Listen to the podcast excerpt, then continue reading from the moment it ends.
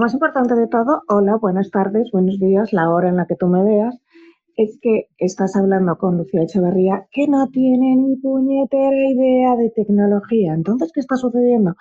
Que esta es la primera vez que yo hago una emisión en streaming. ¿Qué quiere decir esto? Que no sabemos cómo va a salir, pero bueno, por si acaso yo voy a explicar quién soy. Y, y bueno, yo soy una señora de avanzada edad, por eso no sé usar la tecnología, que en su día ganó un premio Planeta, un premio Primavera, un premio Nadal y unos cuantos premios, y que luego, visto que se iba a morir de hambre, se puso a estudiar psicología, con la eh, noble intención de dedicarse a la escritura expresiva, que es un tipo de terapia a través de la escritura que de momento no se hace en España, o que yo sepa se hace muy poco. Yo la, me enteré de esto en Canadá. Vale.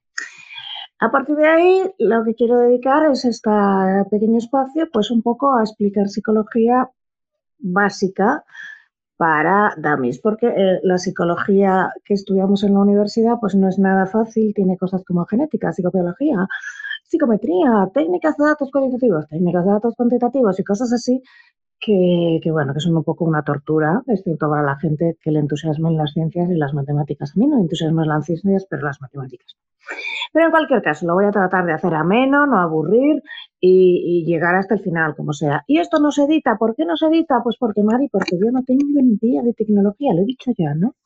Pero aún así tenemos un señor, un técnico que se llama Javi, que está al otro lado, y entonces yo si hay algo que haga falta editar, ya daré a decir, Javi, Javi, edita. No sé si esto solo escucharéis en audio y quedará un poco así, pero en cualquier caso, hoy vamos a hablar de qué tema de infidelidad. ¿Por qué?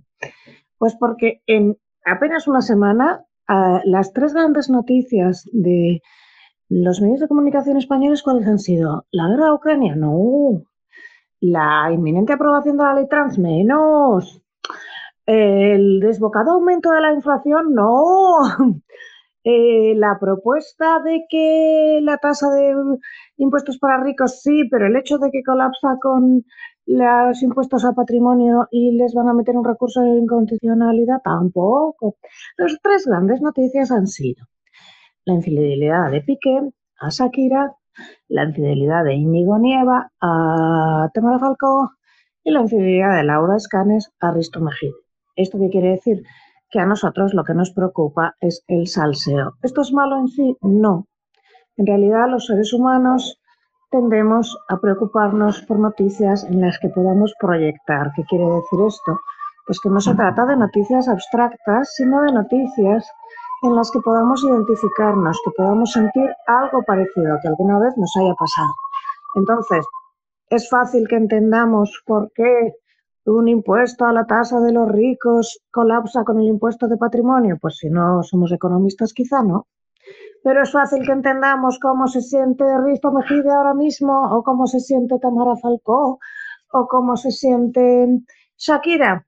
Pues sí, más luego hay algo que se llama alegrarse por la desgracia ajena, que tiene una palabra en alemán que ahora no me acuerdo, que es algo así como fraude, o que realmente no me acuerdo, pero que es un fenómeno muy común. Tendemos, desgraciadamente, a alegrarnos de la desgracia ajena si sentimos a esas personas como superiores. Es triste decirlo, pero es así. Entonces vamos a ver, primero, ¿por qué ha sucedido esto? Podríamos hablar de que estamos, de que acabamos de salir de Mercurio retrógrado. ¿Qué es Mercurio retrógrado? Me preguntaréis. Pues bueno, Mercurio se coloca en situación de retrógrado respecto a la Tierra una vez al, eh, al año este año ha sido desde el 9 de septiembre al 2 de octubre y se supone que en Mercurio retrógrado pasan cosas malísimas. Y quizá el hecho de que tres personajes públicos de repente descubran que sus parejas les son infieles justo en Mercurio retrógrado, pues tenga algo que ver con eh, la posición de los planetas. Aquellos que creen en la astrología, que alrededor de mí son muchos, sorprendedos, pues lo creyeron así. Yo no me voy a meter con las personas que creen en la astrología, como tampoco me meto con las personas que creen en la Virgen María o en las enseñanzas budistas. No eh, estoy aquí para criticar a nadie. Ahora vamos a explicar por qué, por qué las personas son infieles. ¿vale? Primero hay que pensar en circunstancias de psicología social. Vamos a pensar los países en los que, del ámbito occidental, donde las personas son más y menos infieles.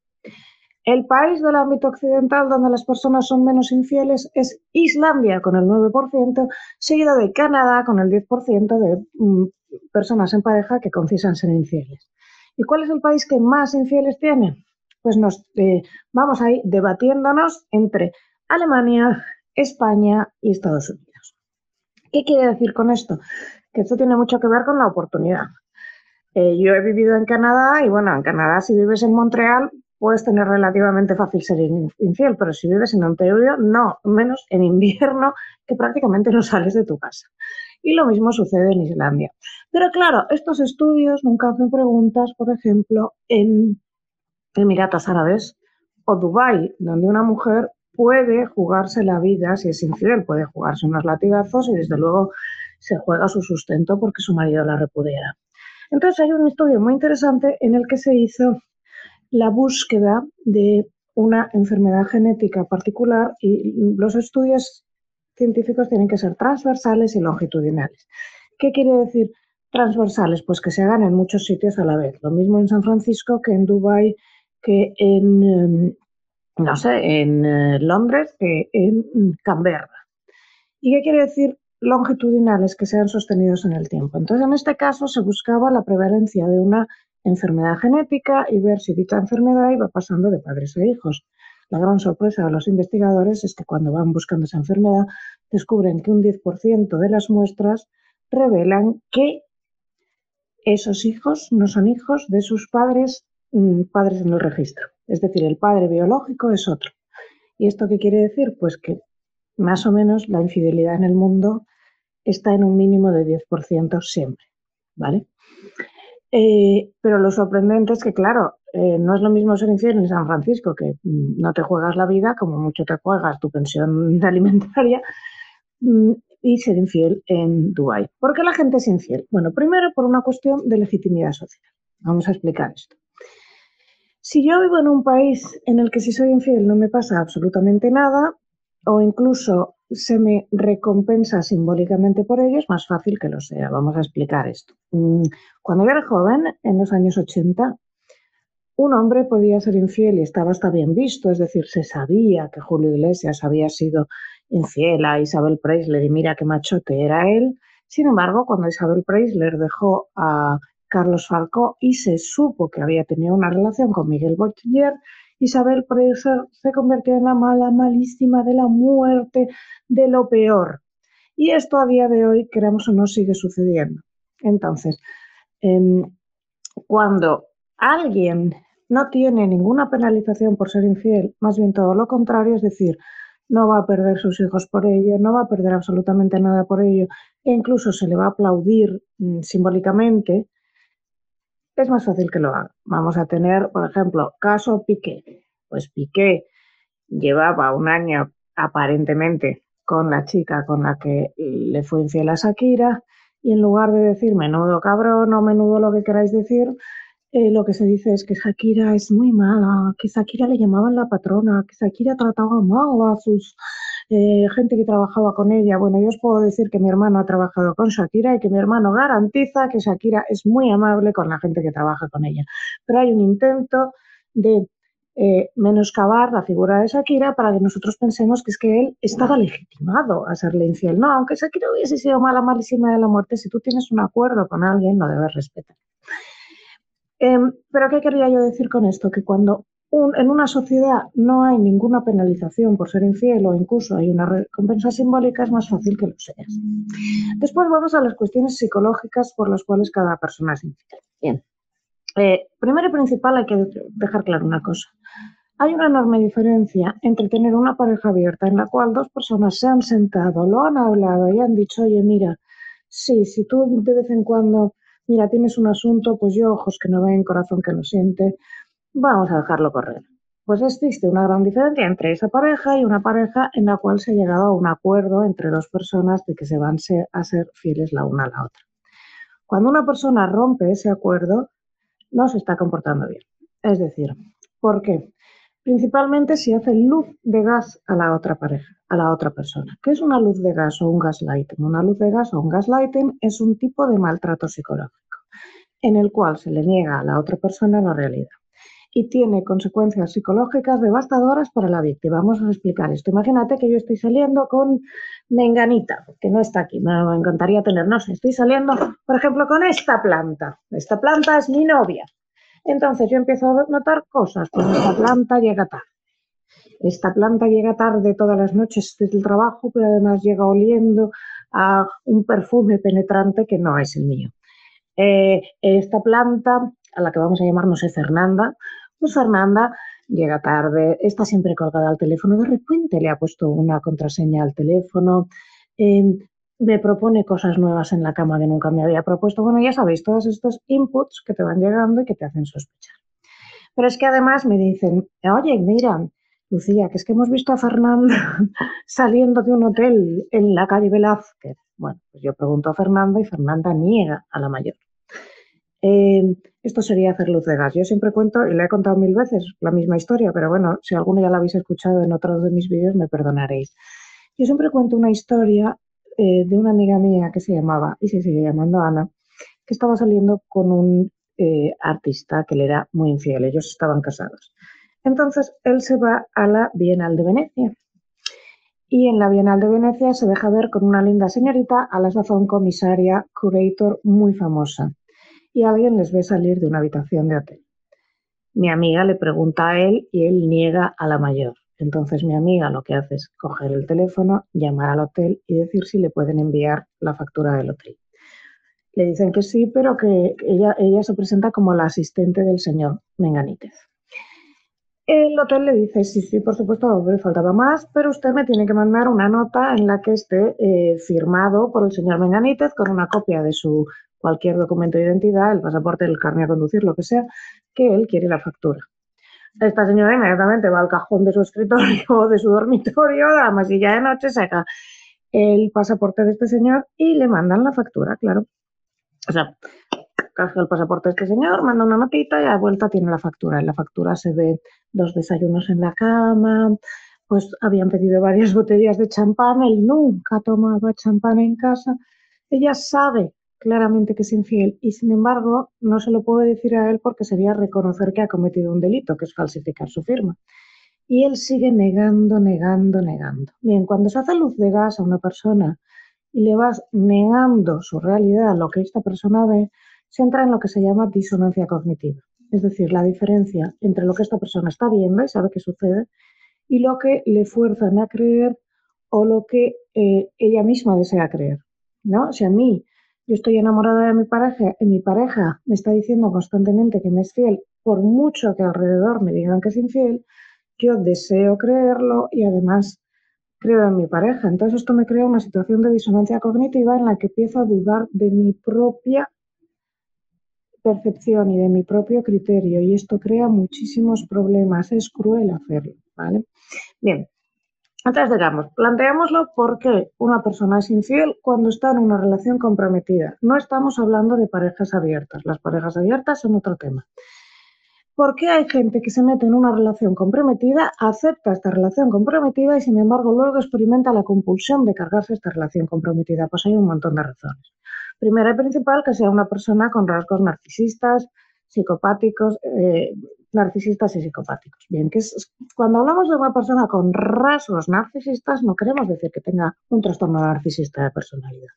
Y cuando hablamos con una persona, de una persona con rasgos psicopáticos, no queremos decir que sea psicópata. Queremos decir que tenemos una persona con rasgos narcisistas, es una persona con una mm, percepción exageradísima de su propia importancia y de su propia valía. Y cuando hablamos de una persona con rasgos psicopáticos, es una persona que tiene muy poca empatía por los demás y muy poca consideración. Pues las personas con ese tipo de personalidad, obviamente, les importará un comino hacer daño a la de al lado o les importará un comino cargar su compromiso. Este es el primer tipo de persona que tiende a ser infiel porque es que, hablando claro y pronto y con muy poca propiedad científica, sencillamente se la sopla todo. Vamos a ir a un segundo tipo de personas que tienden a ser infieles. Son las personas que incurren en esto que llamamos la infidelidad evasiva. Bien, vamos a explicar cómo funciona esto. Imaginemos a alguien que ha venido de una familia en la que ha sufrido de pequeño. Hay que recordar que siempre tendemos a repetir en nuestras parejas lo que hemos vivido con nuestros padres. Bien, si mi padre me ha maltratado de forma física o psicológica, o ha sido negligente conmigo, es decir, no me ha pegado ni me ha mm, insultado y humillado, pero simplemente no me ha hecho ni caso, o me ha sobreprotegido, que es una forma de maltrato porque no me deja crecer, o, eh, bueno, estas son las situaciones en las que más comúnmente se sufren. ¿Qué sucede? Que yo he asumido que estar en una relación en la que dependo de otras personas es peligroso porque se hace daño. Porque la primera relación de mi vida con mis padres, en las que yo dependía de mis padres, he sufrido mucho. Entonces, tiendo a tener una salida, por si acaso. No quiero depender de esta persona, pero si tengo una suplente en el banquillo, entonces ya no dependo. Eh, esto es lo que se llama la infidelidad evasiva, que es una persona que en cuanto empieza a comprometerse con alguien, experimenta una compulsión a tener a otra o a otro a este suplente o a estos suplentes para no sentirse comprometido y por tanto implicado y por tanto en una situación que le da miedo. Segundo tipo básico, pues que este es masculino siempre y es el del complejo de la Virgen y la puta. El complejo de la Virgen y la puta es un tipo de hombres, porque suelen ser hombres, que diferencian, dividen a las mujeres en dos, la Virgen y la puta. Suelen ser personas que vienen de educaciones religiosas o muy conservadoras. Entonces, en su cabeza, la persona, la mujer con la que se van a casar, que va a ser la madre de sus hijos, que es una santa, no puede hacer una serie de cosas que tiene que hacer la otra. No es que ella no quiera, es decir, no es que a mi señora María Fernanda yo le haya pedido que hagamos esta serie de cosas y ella me ha dicho que no, es que nunca se lo voy a pedir porque yo no quiero que María Fernanda las haga entonces me buscaré a otras personas que las hacen y las divido en dos y así yo integro todo. Pero es que la una no puede existir sin la otra. Yo no podría estar solo con una de las dos porque para, para mi satisfacción personal necesito ambas. ¿vale? En algunos casos en las mujeres se ve esto, pero de otra manera, que es el proveedor y el fiestero. Es decir, chicas que vienen de educaciones muy conservadoras en las que les han dicho, tú te tienes que casar con un hombre recto, justo, que haya estudiado y cabe y que mantenga a tus hijos y te tenga a ti hecha una reina. Entonces esta chica busca desde joven a un chico que cumple unas características determinadas, pero luego en muchas ocasiones se va a buscar a otro que cumple otras. Por ejemplo, cuando yo vivía en, bueno, eh, veraneaba en Bermeo, había muchas chicas que tenían su novia de toda la vida en Bermeo, pero en las fiestas de Bilbao se desmadraban muchísimo muchísimo. Y además, precisamente con esa idea de yo con este chico me voy a casar, pero de vez en cuando me lo voy a pasar bien. Y luego lo escuché lo mismo, lo he escuchado en todo tipo de mm, pueblos, ¿no? Eh, el que vivía en Coruña se desmadra en las fiestas de Vigo, el que vive en Vigo se desmadra en las fiestas de Coruña o lo que sea. Esto es relativamente nuevo, ¿no? Después está el narcisista con corte. Esto hay que explicarlo. Las personas muy narcisistas suelen necesitar lo que se llama un suministro narcisista. ¿Esto qué quiere decir? Que necesitan constantemente un reforzamiento de su ego. Con lo cual, una persona que tiene una pareja recibe suministro de ella, pero no recibe suministro de nadie más. Con lo cual, de vez en cuando necesita estar ligando para que se le suba el ego. ¿Sabes? Es como gasolina para su coche. Estas personas suelen tener una corte, ¿vale? A los que se le llama a veces los monos voladores del narcisista principal.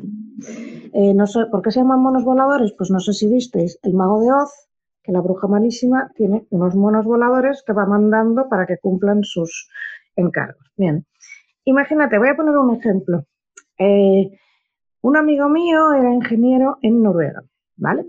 Eh, entonces él se, resulta que en España no le dan trabajo, le ofrecen un trabajo de un año en Noruega porque en Noruega hay pozos petrolíferos en el mar, ¿vale? O sea, no son pozos, son instalaciones, plataformas petrolíferas en el mar.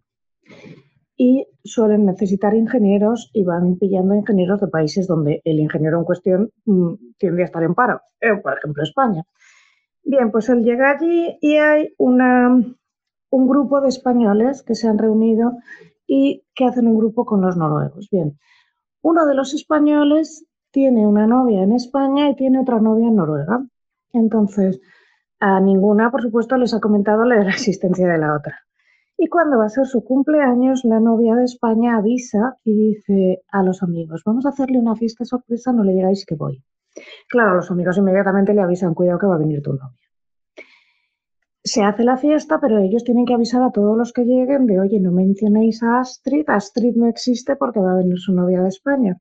Gran sorpresa, los noruegos no se presentaron. Es decir, la tolerancia que tenemos en España respecto a la infidelidad, que incluso la apoyamos, que incluso los amigos apoyaban a este chico para que no le pillaran, no existe normalmente ni en Noruega, ni en países sajones, ni en países con eh, pasado calvinista en general. ¿no? Pues bien, muchas veces veréis que un infiel se nutre de una serie de personas que le apoyan. Vamos a ver el caso de Íñigo Nieva, por ejemplo. Íñigo Nieva se va a un festival, novio de Tamara Falcó, con un montón de gente que está con él y que evidentemente sabe que es el novio de Tamara Falcó y nadie le frena cuando está con otra chica por ahí.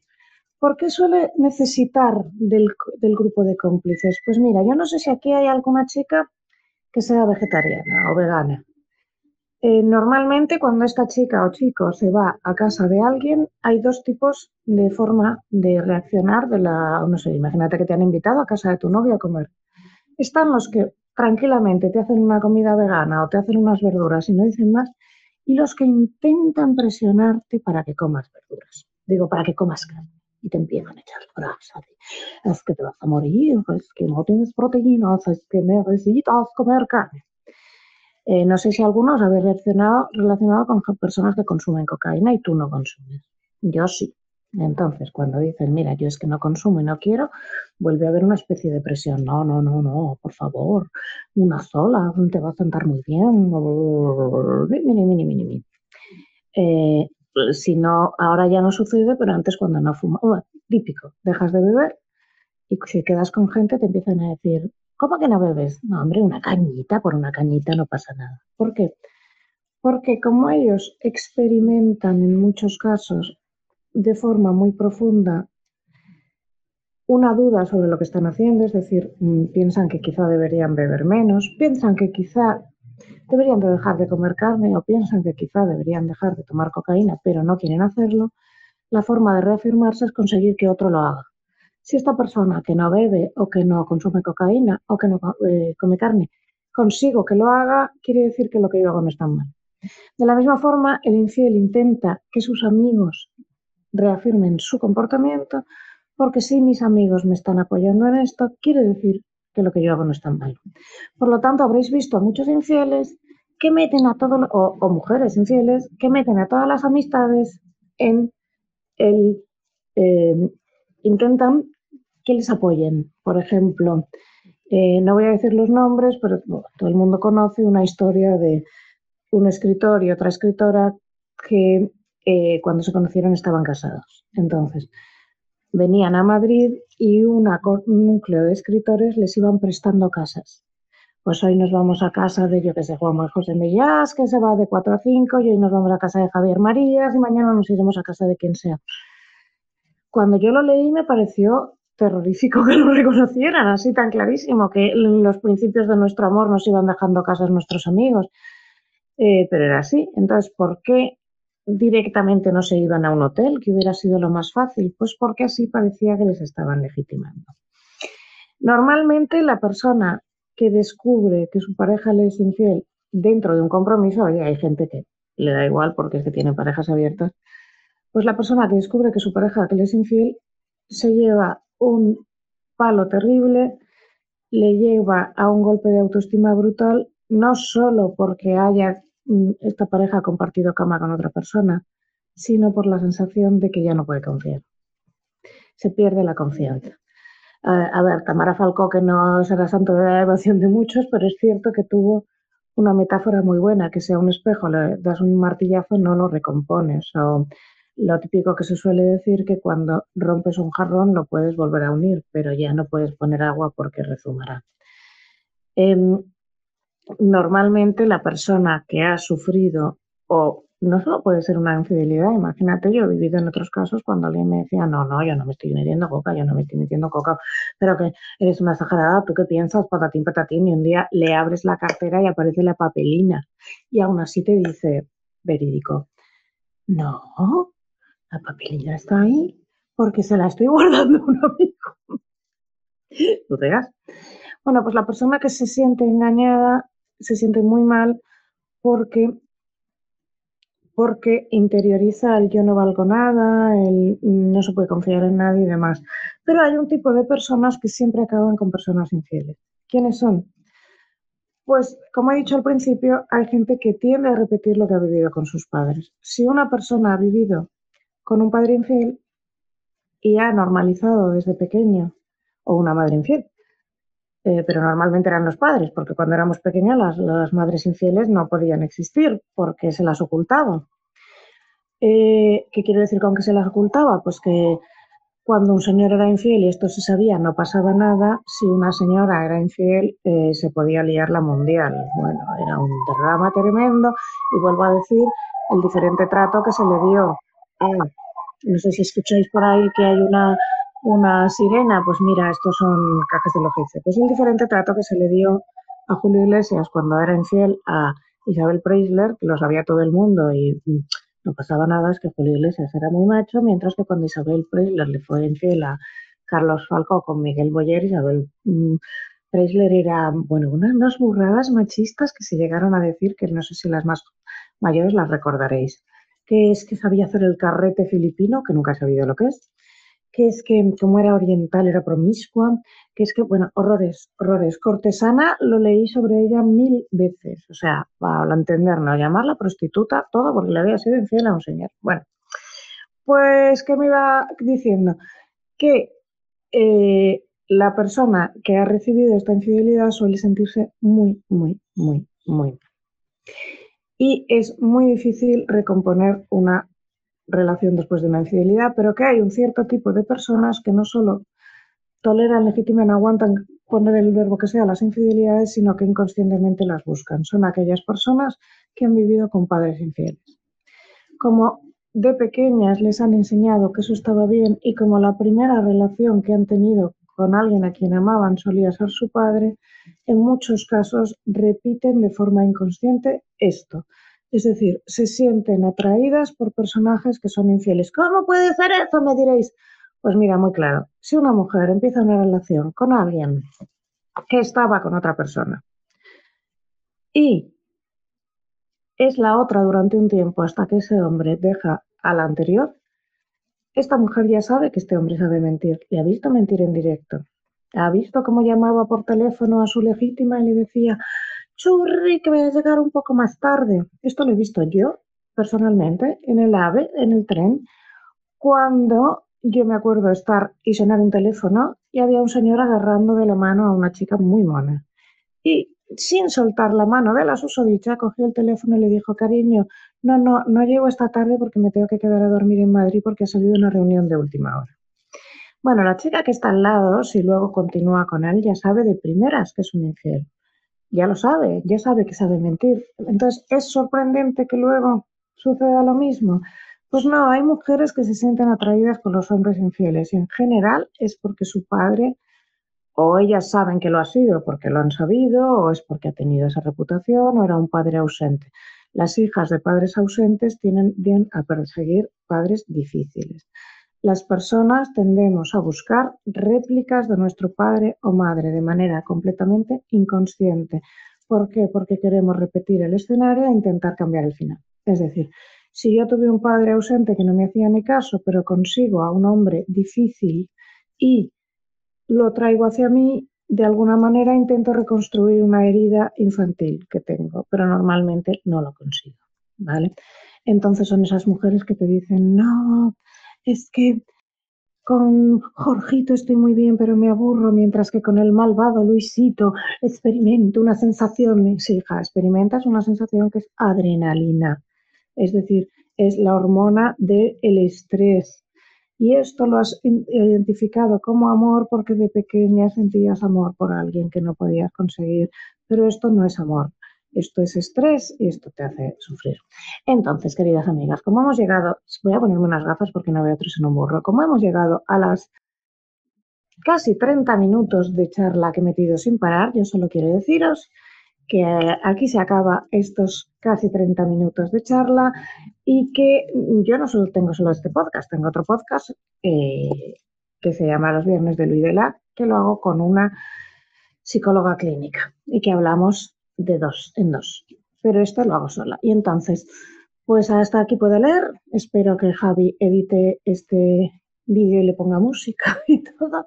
Y nos vemos el próximo día. Y adiós, muchas gracias. Bueno, nos vemos, o no nos vemos, o nos escuchamos, o me escucháis vosotros. Y bueno, pues hasta aquí puedo leer. Muchísimas gracias y un beso y hasta la próxima. Adiós.